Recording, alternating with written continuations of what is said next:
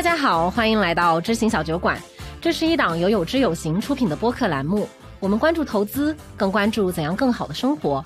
我是彤，怎么回事？为什么抢我的词？我是楼楼，我是彤彤。这是我们小酒馆二零二二新春后的第一期播客哈。特别巧的呢是，春节刚过，情人节又要来了。所以你情人节打算怎么过啊？嗯，就想和你一起过。懂了，就是一起工作的节奏呗。哎，众所周知呢，我们知心小酒馆关注一切和钱有关的话题。那情人节呢，有约会的快点出去约会，像我们没有约会的，就还是坐下来聊聊钱这个事儿。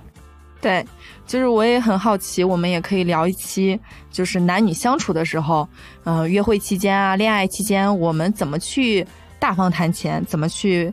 谈钱的时候能够比较舒服和自然，嗯，所以我们今天这一期播客呢，其实就是想要趁着情人节和大家一起聊聊约会、恋爱和钱的那些事儿。是的，我们希望能和大家一起呢，大方谈钱，甜蜜生活。那为此呢，我们根据这个话题，在春节期间呢，其实也采访了一些。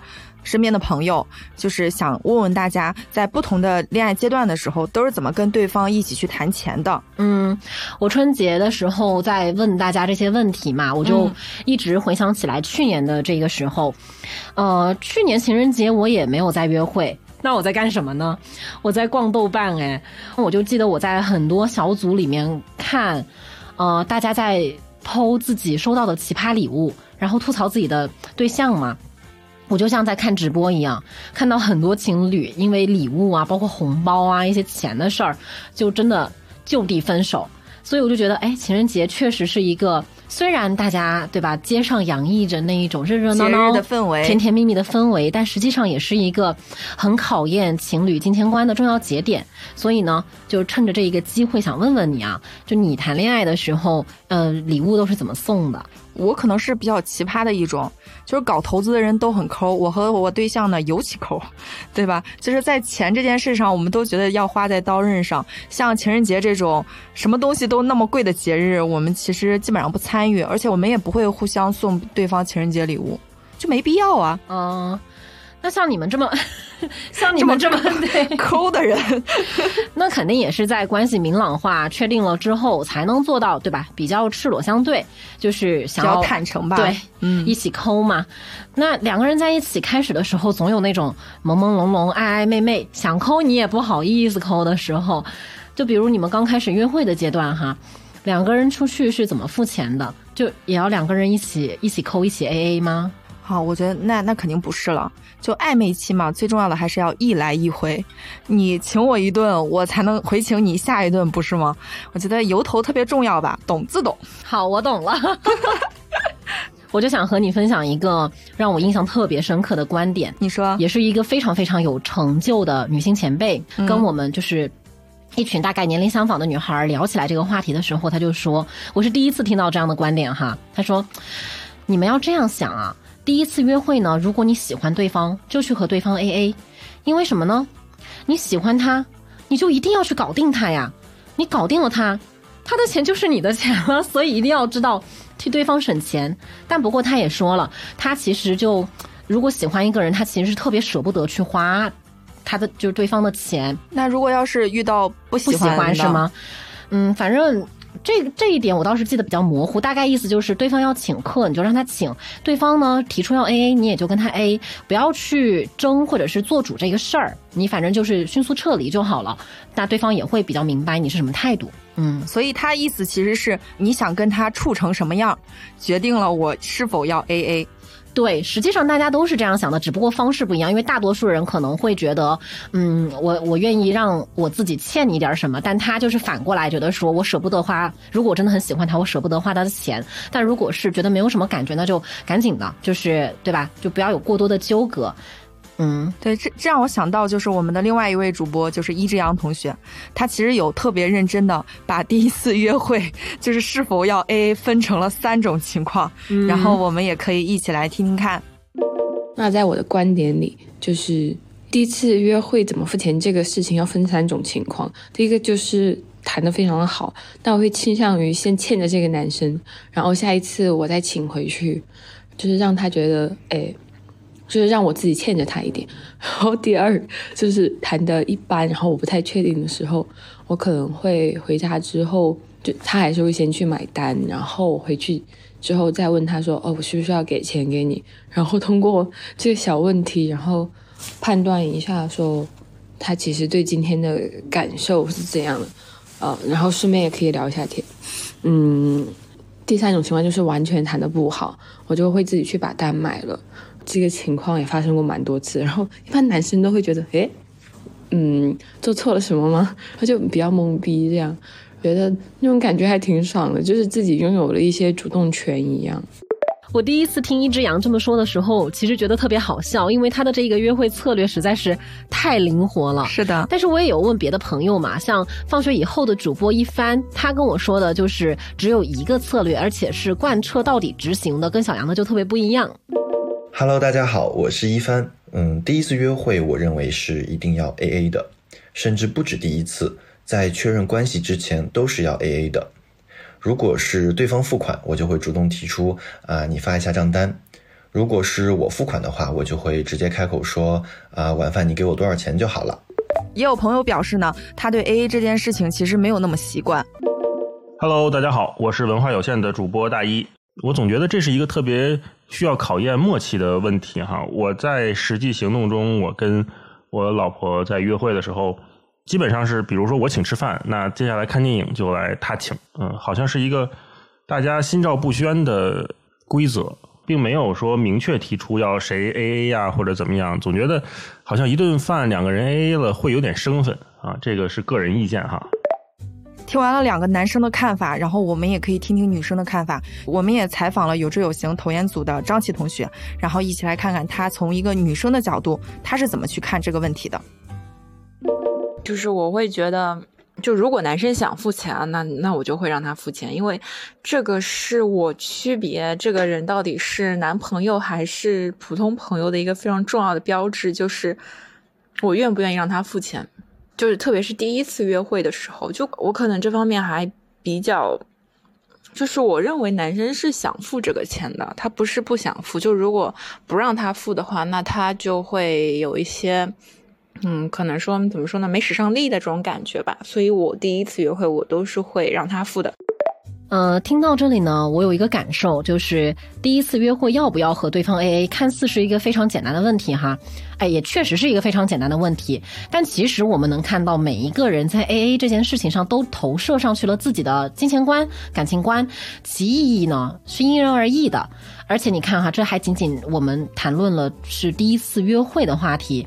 对吧？彼此相互有吸引力的两个人，刚开始约会的故事才刚刚开始。对，就是我也觉得，其实第一次约会其实还是一个挺小的事情。我觉得难题可能是大家在真正的恋爱过程中的各种支出。等等等等，你等一下，嗯，就这才是刚刚刚才聊到第一次约会，对吧？对，然后就马上要开始恋爱了吗？剧情进展的好像有点快。对，我们先说明一下，不鼓励这种发展速度啊。但我觉得作为成年人的我们。在确认一段严肃的恋爱关系之前，还是不能回避。对，我不倾向于回避经济问题，毕竟我们还是要对两个人的关系负责。而在很重要的一个层面上，两个人消费观、金钱观方面是需要取得一定默契的，对吧？这样就是感情更稳定一点，更长久一些吧。所以我也有一个问题，就很好奇，我不知道你的看法是什么？你说，就是你觉得呃，恋爱前后啊，有必要去了解对方的财务状况吗？而且通常来说哈，还有一个更尴尬的问题会尾随着这个问题而来，就是如果你觉得有必要的话，那要怎么和对方去体面的谈这个事儿呢？谈钱，嗯。我觉得这是一个特别好的问题，因为之前在网上的时候，其实也看过一个帖子嘛，就是有个女孩谈恋爱谈到一半的时候，发现对方欠了非常多的钱，但是她在刚开始是并不知情的。嗯，当然那个帖子的时候有一个评论还印象挺深刻，呃，那个人就说，呃，在恋爱之前两个人其实都应该充分的沟通各自的资产情况。他也提醒说是，尤其是特别需要注意的就是贷款和负债的情况。嗯嗯，我自己的一个看法是。如果你是那种网恋，也就是说你谈恋爱的那个对象可能不出现在你日常的生活朋友圈里边嗯，我觉得这个问题真的是有必要认真去了解清楚的。那如果你的谈恋爱的对象是身边人的话，我就觉得还好，因为日常接触的时候，对对方其实有七七八八的一个了解了，嗯，所以我觉得可能如果是我的话，我可能不会很正式的去问这个问题。嗯，你刚刚说到这个帖子的事情，我就想到那这个女孩儿，呃，感情也发展的就是越来越深了，然后突然发现可能对方确实是有一笔负债，或者是有一笔很大额的贷款，其实就很蛮尴尬的，是对，就是在这个。过程 中，你你你也不能说要和对方一起来承担，但是这个时候发现就他又会非常你非常非常影响你们日后的一些生活规划。对，嗯，所以你刚刚说就是我觉得，如果日常生活中，比如说你对象就是你身边的朋友，就已经日常生活中相对比较了解比较多的话，我自己可能不是很能，就是很坦然的去问，哎，你的这个 经济情况是什么样的呀？有没有负债啊？我我我自己或者说我没有找到好的方式去问，嗯，你自己感觉我？想想啊，我不是很同意你这个观点。嗯呃，我为什么不同意哈？我先说，嗯像我们这一种呃都市青年打工人，其实我们的日常生活有非常高的相似度，所以呢，我们在日常的接触中，其实都只能接触到非常。有局限性的一个生活的面向，那你可以在细节中了解到这个人的消费习惯是没有问题的，但是比如说哈，你很难去了解到他背后的一个呃财务状况情况对，实际上并不是说一定要去知道他有多少钱。我其实很反对，嗯，有一些人会希望通过婚姻或者说是这种情感关系来提升自己的经济能力或者是生活水平吧。那为什么我还是觉得有必要去了解一下？嗯，主要还是防坑，因为因为人的感情你是没有办法控制的。如果你和这个人慢慢的发展的越来越深的感情，但是呢，却因为一些这种层面上的事情走不下去，我就会觉得好遗憾，也很心痛嘛。嗯其实我之前嗯没有想过这个问题，那为什么我会哎有一次就想到了这一些呢？是因为我们第一期节目的嘉宾潘子跟我讲了一下她和她老公刚刚在一起时候的故事。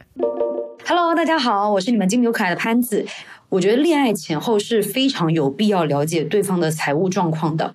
我父母就从我谈恋爱的时候一直给我灌输说啊，一定要门当户对，一定要两个人就是家里的经济条件啊什么都差不多，这样在一起的话，两个人压力不会那么大，而且也比较不会有这种消费习惯，包括对金钱认知不太一样的这种情况出现。所以呢，其实我从最开始跟我老公谈恋爱不久之后，我就会问说：“哎，你家里是做什么的呀？”然后他也问我家里是做什么的，但我们不会很直接的说啊，你家年收入多少，我家年收入多少，我们不会这样说。我们更多的就是会哎旁敲侧击的问一下说你家里人做的行业呀、然后包括他们的职业，所以你大概心里就是有一个数，说他家的这种年收入是在什么样的一个情况。那我觉得其实越是要到结婚的时候，更是要把这个钱的事情摊开来讲，很郑重的去了解一下对方的这个财务情况，因为我觉得结婚它不是两个人的事情，它是两个家庭。而且这两个家庭对我们两个就是说结婚的人未来的这个小家庭的这个经济基础，其实还是挺重要的。那可能我觉得我自己本身是广东人吧，然后我老公他也是南方人。我觉得南方人在对钱的这个探讨方面，好像真的都比较直白。比如说像我们家，就是基本上都是会很直接的说：“哎，我生日你给我包多少钱？”潘子刚刚聊到的南方人在钱这件事情啊，很直白。我其实还想问问楼楼，因为你刚好也是南方人嘛，你有同感吗？我不知道这个事情算不算是南北差异，但我从小接受到的教育也是会，呃，在一个合理范围内去强调物质基础的，所以我一向就还是蛮会直接和对方去谈这个事情的。嗯，你是北方人，的你呢？我自己的感知是，我们这边不太会这么聊，起码不会这么直接的去聊。呃，之前我们做的一些采访中间，其实无时差研究所的主播科科他就有谈到这一点，我觉得还挺有意思的。大家好，我是无时差研究所的科科。我觉得其实这个东西有一个更加聪明的办法，你从他的这个工作的性质，或者是从他工作的这个单位，就已经对他的基本的财务状况有一个了解了。其实就不需要那么直接去询问。呃，当当这个基于你们都对彼此行业有一个充分了解的基础上，如果有一些大家跨行业的从业者的话，可能确实不是这样的一个情况。但从我自身出发来说的话，呃，因为大家是同行，所以其实相对来说比较了解，所以其实不需要再开诚布公的去问这件事情，反而觉得有点刻意了。听完潘子和科科的情况呢，我觉得不管是像潘子和她老公一样，当初是两个朴朴素素的学生在一起，但彼此坦诚，能够互相聊着一些问题，还是像科科这样哈，能够通过嗯行业或者是工作的方法，其实心里大致是有一个判断的。那最终两个人之间问或者不问，或者说开不开口去聊这个事儿，都是方式方法的问题。但是呢，我们每个人彼此心中还是会通过自己的方法去做出一些考量的。嗯，我们再来看一看一帆是怎么说的。有必要去了解对方的财务状况吗？我觉得是很有必要的。但是出发点并不是去聊财务问题，而是去关心对方在做什么，有没有什么是对方有成就感的事情，以及有没有什么事情是需要我来帮忙的。其实，在深入了解的过程中，就能够感觉到对方的财务状况。我遇到的感情都是到了一个阶段以后，两个人就会日常分享，啊，比如这个月发了多少钱。比如奖金有多少啊，年终有多少啊，等等这种，其实就不会刻意避开这类话题了。其实听完一帆说的，我觉得说的也很对，就是进入到这种稳定的恋爱阶段以后，大家谈钱其实自然了不少。这个时候其实也有一个变化是，有一部分你自己的钱可能要变成一个大家的公共的支出。然后我想问一下楼楼，像你在恋爱之后。你的花钱是更多了还是更少了？当然更多了呀。嗯，不是恋爱不花钱的难度也太大了吧？那那干嘛两个人一起？就是每天谈恋爱的时候散散步吗？散步也需要买奶茶。对啊，散步你也得买杯奶茶。特别是到了现在，就是像我们的那个工作，其实都会占用蛮多我们的时间。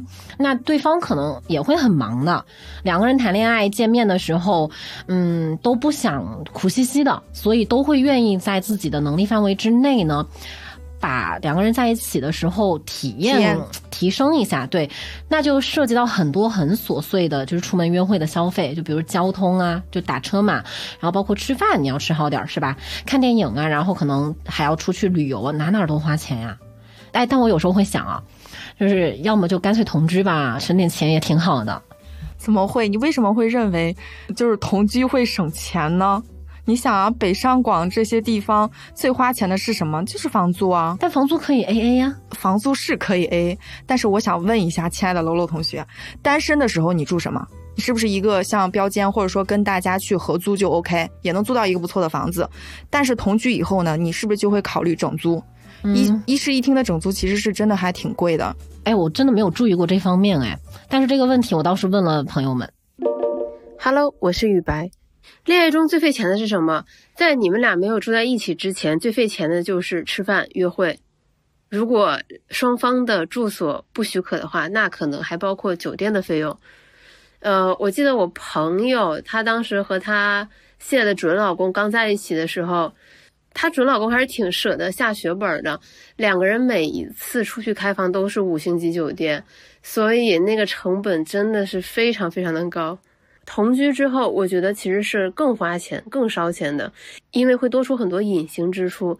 比如，如果你是一个特别细心的人，或者你特别享受生活的人，你就会脑子里一直在想说：哎，我们家是不是可以多添一些碗筷？比如说，再加一个煮牛奶的小锅；比如说，再买一些漂亮的桌布；还有说，哎，家里的清洁用品啊、卫生用品啊用完了，主动去补。其实这种很琐碎的开支。一个月算下来也挺多钱的，但是当你一个人住的时候，其实你不会过得这么注重细节，不会过得这么讲究。你一个人住的时候，首先你可能就很少开火，另外就是你有两三个碗，有一双筷子，其实就够了。但两个人一起生活，你就会觉得说，我早餐要用早餐的盘子，然后要有汤盘，要有牛排盘，什么都要有。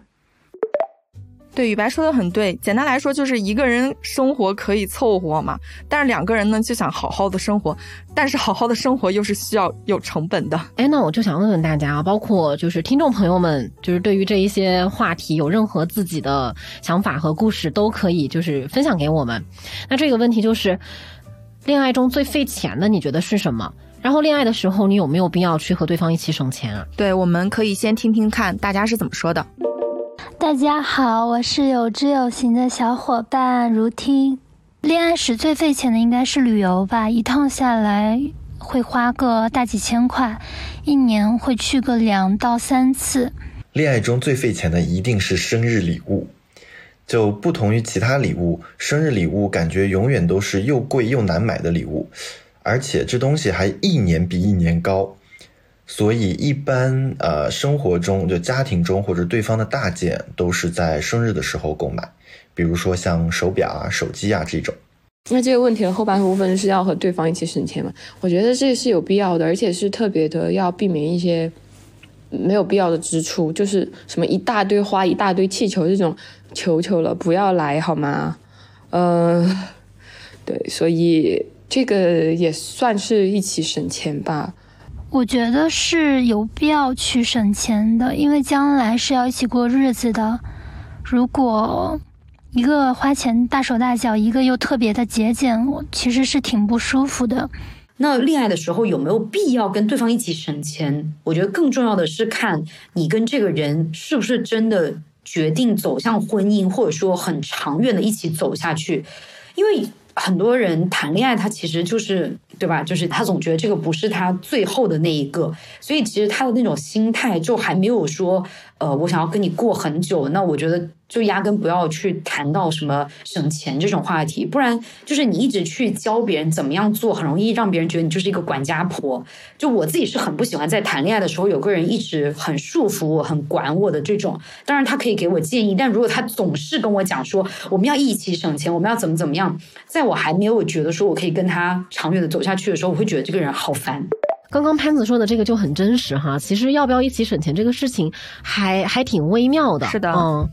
这就让我又想起来，彤彤，你一开始就说你和你对象都是很抠的人嘛，钱只花在刀刃上。那这方面的问题，你们两个有讨论过吗？你们两个是是怎么处理的呢？你总不可能谈恋爱不花钱吧？肯定不可能不花钱啊！是我们恋爱的时候，其实会设立一个共同账户，就每个月的话，每个人的工资都放进来一点。然后所有的共同支出都从这里边出，然后其他你个人的消费就自己消费呗。所以对我来说啊，我觉得没有什么谈不上就是一起省钱这种，就正常花销，因为我们两个本身不是那种大手大脚的人。嗯，好巧，就是我也采取这样的方式。你也用过？我我曾经采取过。我自己一个人的时候，其实还蛮无所谓记不记账的。但是恋爱的时候，有尝试过和对方去建立一个共同的账户，就是我拿一张银行卡出来，然后这一个卡里面就没有别的钱，就是我和他在一起的时候消费就从这张卡里面走。你的目的是什么？其实就是会去记账，然后也会把。也是一样的，就是我们在月初的时候就分别会把一笔钱放进来，那可能就会设立呃，不要在恋爱的时候花过多的钱。我觉得对于对方来说，对于我来说都不是好事儿嘛。我们在花这一张卡里的钱的时候，我也会定时 update 给对方，就是我们现在还剩多少。那比如有时候我们这一周花的比较多，我就会跟对方说一下，后面两周要稍微注意一下哪方面的支出了。我们在之就是我们在前一周的时候在这方面花了太多的钱，但是。呢，实践下来哈，我会感觉能够采用这种共同账户的这个方式，呃，门槛还是蛮高的。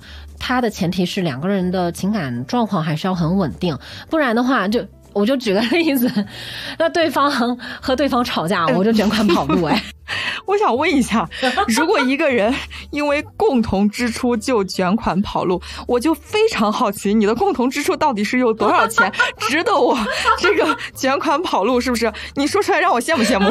那也有可能是对方卷款跑路，太吓人了。这就是打个比方嘛，就我想说的是，感情不稳定的时候。这么搞其实蛮麻烦的啊！你们好的时候往里打钱，不好的时候想挂逃跑，不好的时候又得把钱分走，是不是？所以我的意思是，要不要和对方一起规划这个预算啊和支出啊，是要看感情状况而定的。那我还有个问题想问楼楼啊，就是如果你们已经在规划就是自己的小家了，打算就是长期发展了，但是你发现对方就是花钱非常的大手大脚，你会不会提醒他？呃，我想想哈，嗯，因为我我的恋爱经历目前没有进展到这一步的，所以我觉得可能我以往的恋人还会比我更合适来回答这一个问题。我所以等一下，啊、所以你是那个需要被原来你是那个需要被提醒的对方。曾经就是曾经，我现我现在不是了，我改头换面了。好的，但我但我有一种情况和这个会比较类似，呃，就是我发现对方真的很爱在外面请客，就是动不动就请客，动不动就他付钱，然后也不会去发账单给大家去 share 这个账单，那我就会稍微提醒一下。但是呢，他听不听我其实不会管，我只是觉得我出于我的观念是觉得没有必要哈，我是和对方观念上有所不同。但这个我觉得就很难，说真的就很难要求对方去改嘛，而且他也没有对错的问题，只是他是那样的习惯，我不是而已。那你之前有被别人怎么提醒过？就是不要大手大脚的话，在哪方面啊？我就有过，哎呀，我当时没觉得尴尬，但是我有，我现在想来这个经历特别尴尬，快说出来让我们笑一笑。我曾经被提醒过要去存钱、理财、投资。对方其实当时他是很很擅长的，他也很在意，而且他有自己的那个计划嘛，就是到了四十岁的时候，他就希望能够不用通过售卖自己的时间打工挣钱嘛。然后他知道我不会管钱的时候，就很很惊叹，有提醒我要去存钱啊、理财啊这一方面的事情。但是我当时哇，你都不知道，我特别不以为意。而且我觉得哇，你这个人怎么这么古板啦、啊？就好无聊啊！结果现在我就觉得，哎呀，他说的真对。这时候你就要对人家诚恳的说说谢谢您，谢谢您。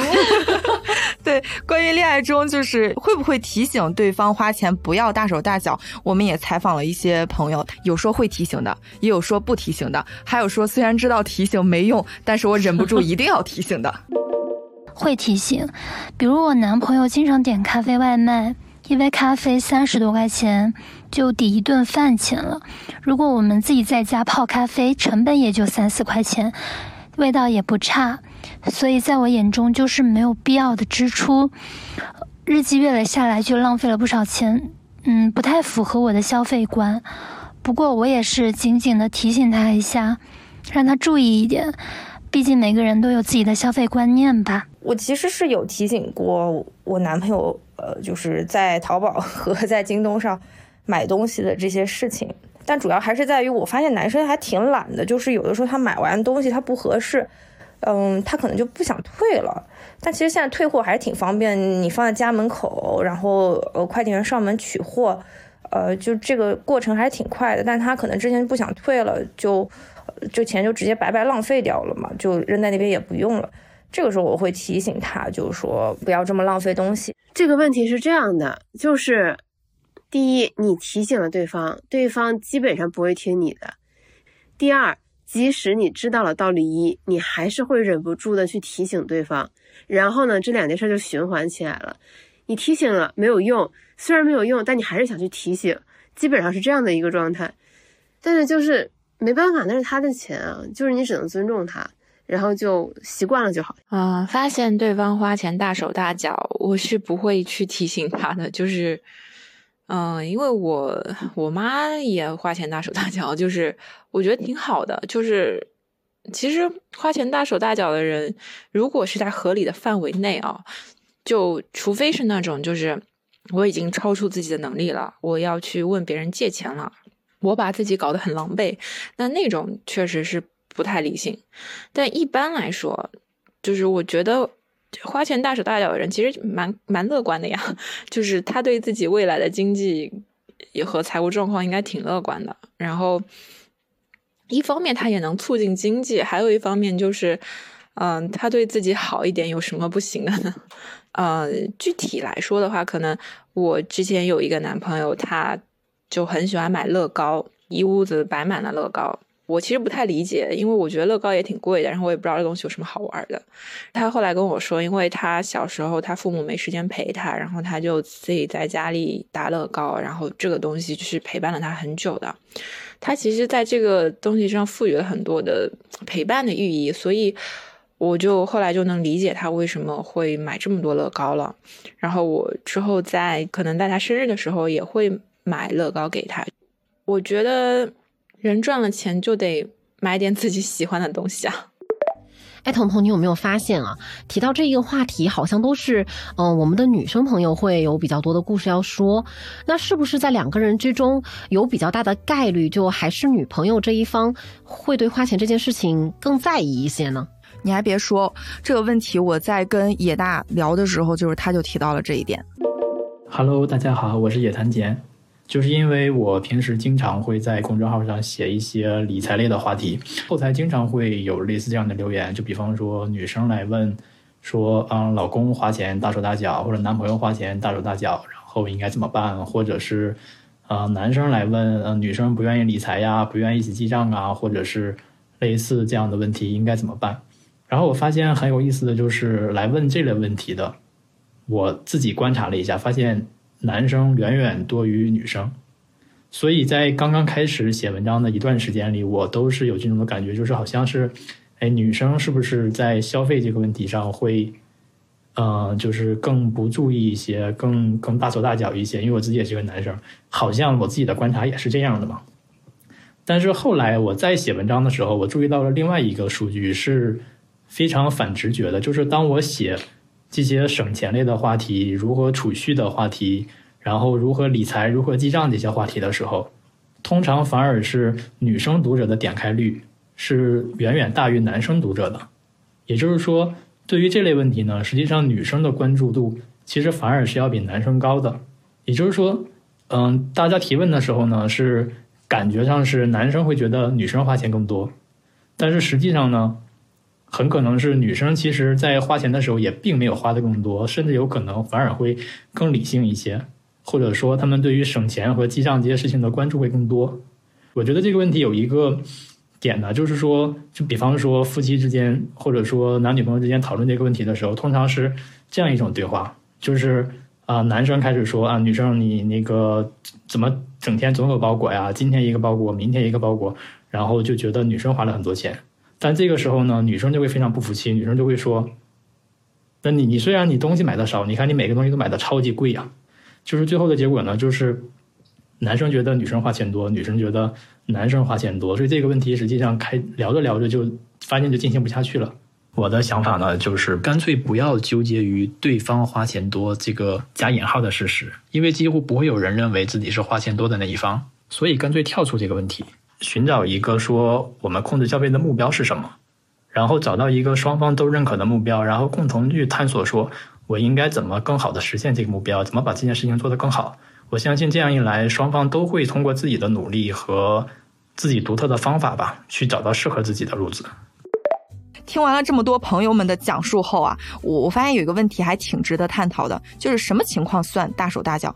用很多钱买了我们觉得没用的东西，是不是就是大手大脚？其实也不一定。像张琪说的，他朋友买乐高。花了很多钱，我们觉得无用，但是对他朋友来说，这是非常重要的一个开支，也是他非常需要和喜欢的东西。所以我，我会觉得什么算大手大脚，还其实挺值得讨论一下的。嗯，大手大脚就是没有一个标准可以给你去打分，对吧？而且它只能是每一个人的主观感受。所以我对这一个问题的看法反而很简单啊，就是如果你开始觉得对方花钱大手大脚了。嗯，这个事情其实两个人之间真的没有什么道理可讲的，因为你讲了呢，对方也会难受；如果你不讲呢，你也会难受，对吧？他就是慢慢会积攒一定的这一个情绪。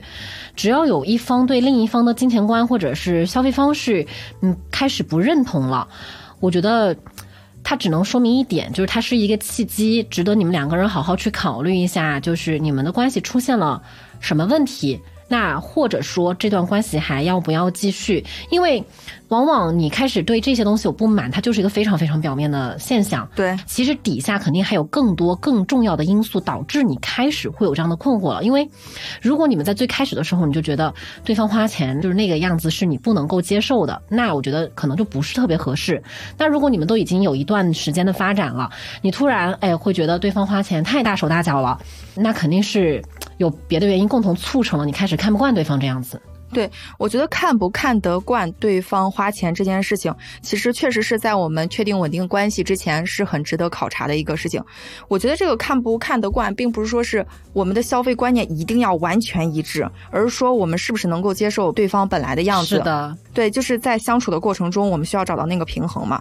就不是说你一定要和我一样抠门，也不是说我一定要 一定要和你一样就是消费为乐，但是我们在这个过程中可以。达到非常好的这种找到平衡，我觉得就挺好。比如说你喜欢找餐厅，找一些很好吃的饭店，那大家一块儿去。那我喜欢就是帮我们规划一下整体的这个财务或者什么，那就是各司其职就好了。对，呃，所以其实你的意思是，作为我们已经开始有独立收入的这个成年人，很多这方面的问题真的是值得更早、更坦诚，互相都以更成熟的方式去沟通的。那就其实有一个问题，我觉得很类似啊，但通常都更加隐秘。起码我我不太看得到有很多大范围的讨论。就是如果两个人的投资理念不一致的话，会不会影响感情呢？我在想，是不是有一种可能性是，夫妻双方都投资的人其实没有那么多？行吧，对，这正经说啊，正经说是我觉得有，我想到我们之前做的一次采访，就是嗯，我们在做那个你好同路人采访的时候，会采访我们的用户嘛，用户会去分享他的投资故事，其实有蛮多都会分享他跟他老婆的这种投资理念啊，不是很一致，是怎么样管钱的。嗯，然后我其实也挺好奇，就是说，如果一方非常喜欢短线。一方则是遵从这种长期投资，一方沉迷炒股，一方吧又是坚定的这种指数基金的拥护者，对吧？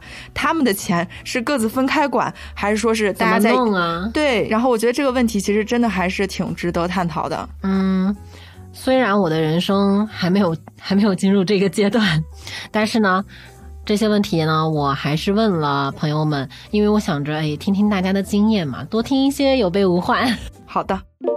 投资理念不一致会不会影响情侣之间的情感？我觉得肯定是会的。我觉得这个问题呢，其实分两种情况，一种呢是你们两个的钱是放在一起管理的，那我觉得一起管理的话，那投资理念不同肯定会影响感情情况。但如果你们两个的钱是分开管的话，那我觉得自己管自己的投资理念不同就不同，反正最后这个经济的损失啊，赚了、亏了、赔了。那都是自己来承担，所以就没有什么太多的这种影响感情的情况。当然，我觉得所有的人在赔钱的时候都是心情不好的，无论他是自己的钱还是这个家庭的钱，他心情肯定是不好的。所以家里一旦有一个人心情不好，肯定会影响整个家的这种氛围。所以呢，我觉得最好是不要两个人的这个投资理念不太一样，而且我觉得两个人即使是各管各的钱，最好也能够就是。呃，大概知道对方的投资理念，整个家庭要有一个比较合理的这种配置，我觉得会比较好一些。那我跟我老公的话，呃，其实，在钱这方面，目前来讲，我们是各管各的。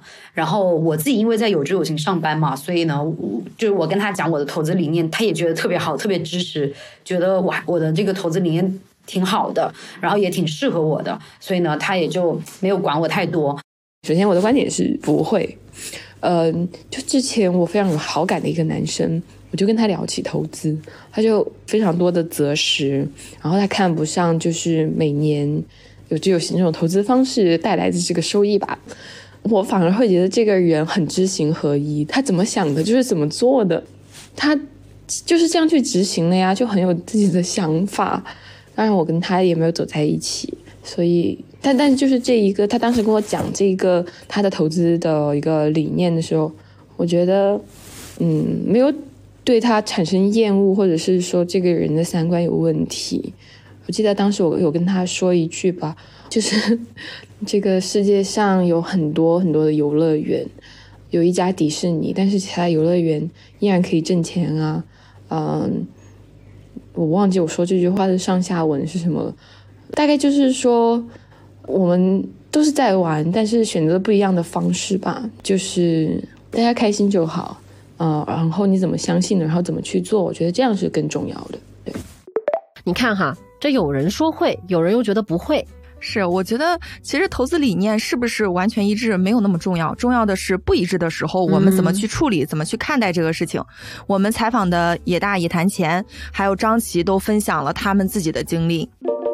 嗯，因为我写的是那个财务自由相关的内容，及一个更高频的问题，大家经常会遇到的，就是说，我是不是为了财务自由一定要找一个和我自己财富观一致的另一半？或者说，觉得是不是有财富观完全一致的两个人才能在一起实现共同的目标？然后我的观点呢是，不用太纠结这个问题。这个问题呢可以关注，可以留意，但实际上它不是决定性的。经常会有读者在我的呃文章下面留言，去寻找财富观还有财务自由理念一致的另一半。然后当时有一个男生，呃，他的态度非常强硬，就是说每次跟人相亲的时候，上来就说。我要财务自由，我不买房。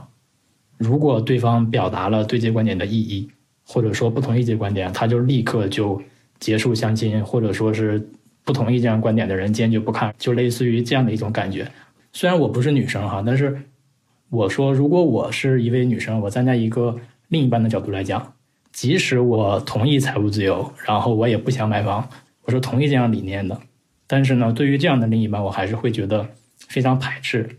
就是因为他对于不同的观点没有一个开放的心态。那么，如果说以后我们在一起的时候，那么有一些摩擦，有一些观点不同意，那对方的态度永远永远就是说，可能会是你必须听我的，我我的观点没有任何商量的余地。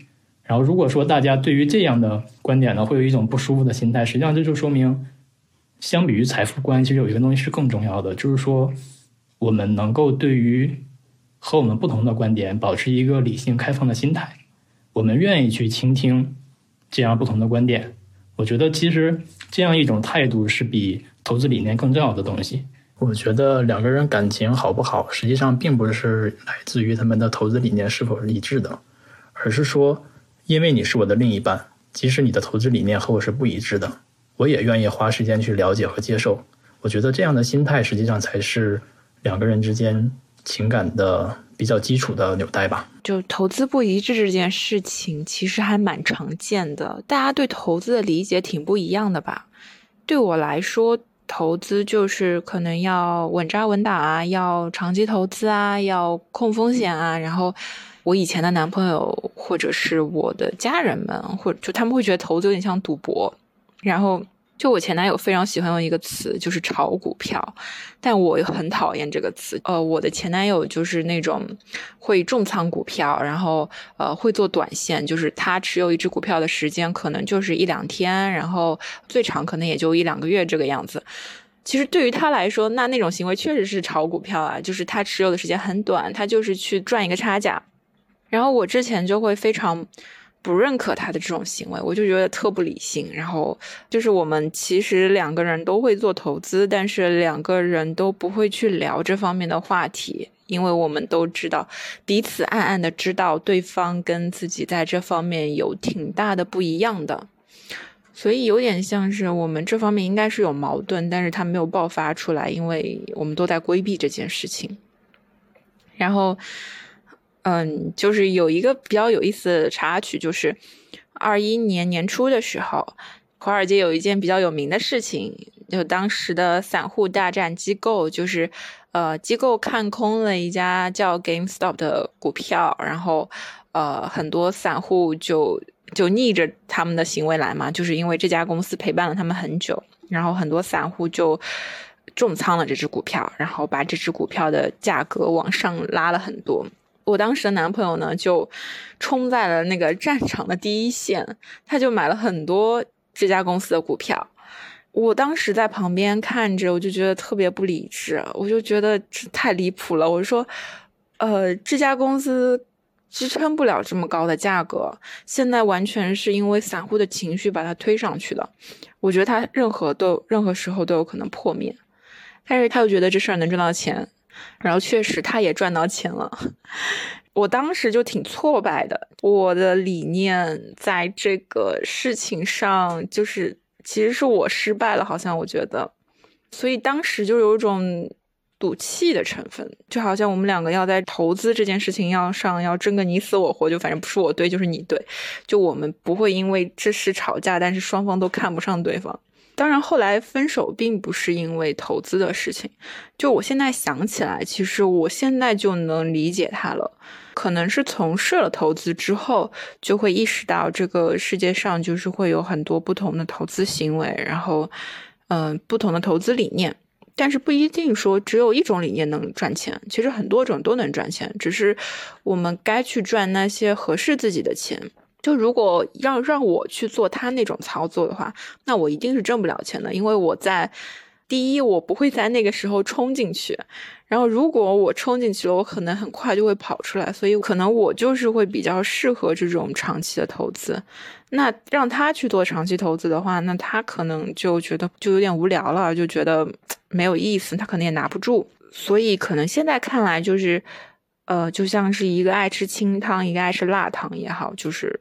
其实是可以点鸳鸯锅的，也不一定要执着说只吃一个锅。我觉得张琪说的真的挺有意思的，就是爱喝清汤和爱喝辣汤的可以一起点鸳鸯锅，没毛病。我觉得感情中也是这样的，就是不管我们今天聊的钱的这些俗事，还是说是大家一起旅行啊，关于诗和远方啊，其实两个人生活好像就是这样的，和而不同，美美与共嘛。是的。哎，那说回来哈，就是三天之后呢，就是情人节啦。我们在这个时候呢，和大家聊了这么多约会、恋爱和钱的那些事儿，聊得很开心。那我同时也非常深刻的感受到了一点，就是谈钱无需害羞，我们每一个人都可以大方谈钱，甜蜜恋爱。对，聊到这里呢，我们的节目也要差不多跟大家说再见了。是的，也很感谢听到这里的朋友，那我们下期节目见喽。提前祝大家节日快乐！节日快乐！祝大家拥有甜甜蜜蜜的爱情。好，拜拜。